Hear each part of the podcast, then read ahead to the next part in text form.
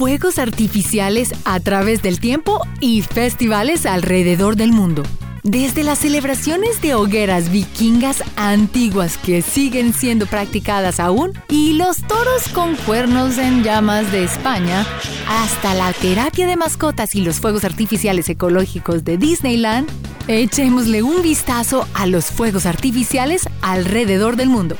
Si te gustó este video, suscríbete y en los comentarios cuéntanos sobre el momento más divertido que hayas tenido alrededor de fuegos artificiales. Y para un poco más de diversión, busca nuestra mascota Niso durante todo el video. Está encendido. ¿Dónde comenzó todo? En el comienzo de los tiempos, la primera pirotécnica fue en realidad una hoguera. Suena simple y no espectacular, pero Suecia puede cambiar tu opinión. Siendo que Suecia era conocida en la antigüedad como la tierra de los trolls, brujas y elfos, grandes hogueras comenzaron como una tradición festiva en el siglo XVIII llamada Noches de Walpurgis o en sueco Valborgmasaften, con el propósito de protegerse de los espíritus malignos y otros intrusos invisibles. Dado que la festividad se celebra en la primavera, como te puedes imaginar, también tenían mucho que celebrar y como toque adicional, los fuegos artificiales se incorporaron más tarde para ayudar a evitar a las fuerzas negativas. De dragones y fuego. No te puedes perder la oportunidad de conocer uno de los festivales más impresionantes del mundo. Dragones, linternas, flores y por supuesto fuegos artificiales.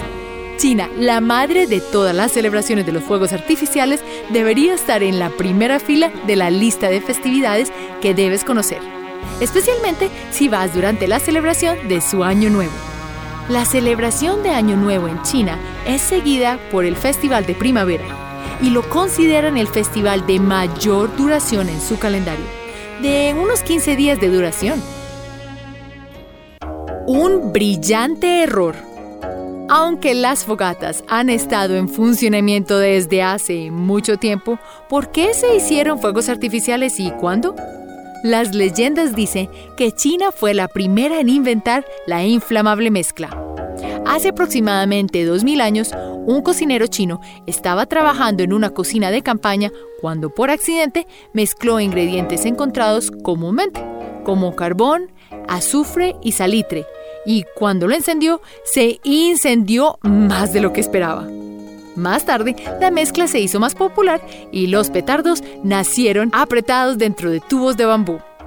El sonido más tarde se convirtió en un antídoto para ahuyentar a los espíritus malignos. Es por eso que desde entonces hay fuegos artificiales en prácticamente cualquier celebración, para ahuyentar al mal. Contratado para el trabajo. Si alguna vez te contratan para trabajar en una planta de fabricación de fuegos artificiales, aquí hay un truco para mantenerte a salvo. Ya que los materiales sintéticos pueden crear una chispa que puede convertir la planta en una celebración de fiestas patronales, cualquier artículo de ropa usado debe estar hecho completamente de algodón. Otro lado de la historia es que las telas sintéticas se derriten bajo el fuego. Entonces, si hay un incendio en la planta, estás más seguro con todo tu algodón puesto. Se quemará, pero no se derretirá en tu piel. Mejor seguro que arrepentido. Al estilo New York. Música, multitudes y diversión. Eso es Times Square parece el lugar al que muchas personas de todo el mundo les gustaría ir a ver el lanzamiento de la icónica bola de fin de año. Pero, ¿qué comenzó la tradición? Hubo una prohibición de los fuegos artificiales, entonces los neoyorquinos idearon una forma inteligente de resolver el problema. En 1907, la primera bola estaba hecha de madera y hierro y cientos de bombillas en lugar de fuegos artificiales. Desde entonces, la bola se ha vuelto más grande, mejor y más brillante usando cristales de Waterford. Pero, ¿por qué la ubicación de la bola de víspera de Año Nuevo? Todo comenzó con una asta de bandera. Sí, en una asta de bandera en el primero Times Square. Y ahora sabes el resto de la historia. Noches de verano. Tradicionalmente, las celebraciones de hogueras se llevan a cabo en los meses más fríos para ayudar también a mantener a la gente calientica, como en las noches de Walpurgis en Suecia que hablamos anteriormente. Arraigada en las tradiciones vikingas a través de las regiones escandinavas, la mayor celebración internacional de hogueras ocurre en el solsticio de verano llamado Midsummer en algunas áreas como Dinamarca y el Día de San Juan en Noruega. Una vez más, se les pide a las malas brujas, troles y elfos que por favor se vayan. Una idea diferente de diversión. Muchos de nosotros somos más conscientes del impacto que tenemos en los animales y nuestro medio ambiente. Sin embargo, tradiciones siendo lo que son, aquí hay una muy peculiar que algunas regiones de España celebran. La mayoría de nosotros sabemos que España ha tenido una larga historia de participación de toros en sus celebraciones, como en Pamplona. No quedándose atrás en la incorporación de fuegos artificiales en sus festividades, la fiesta española del toro embolado involucra a un toro con bolas de fuego atadas a sus cuernos y corriendo en pánico por la ciudad mientras la gente sale de su camino. Estoy segura que al toro no le gustó la idea. Disney sale con todo.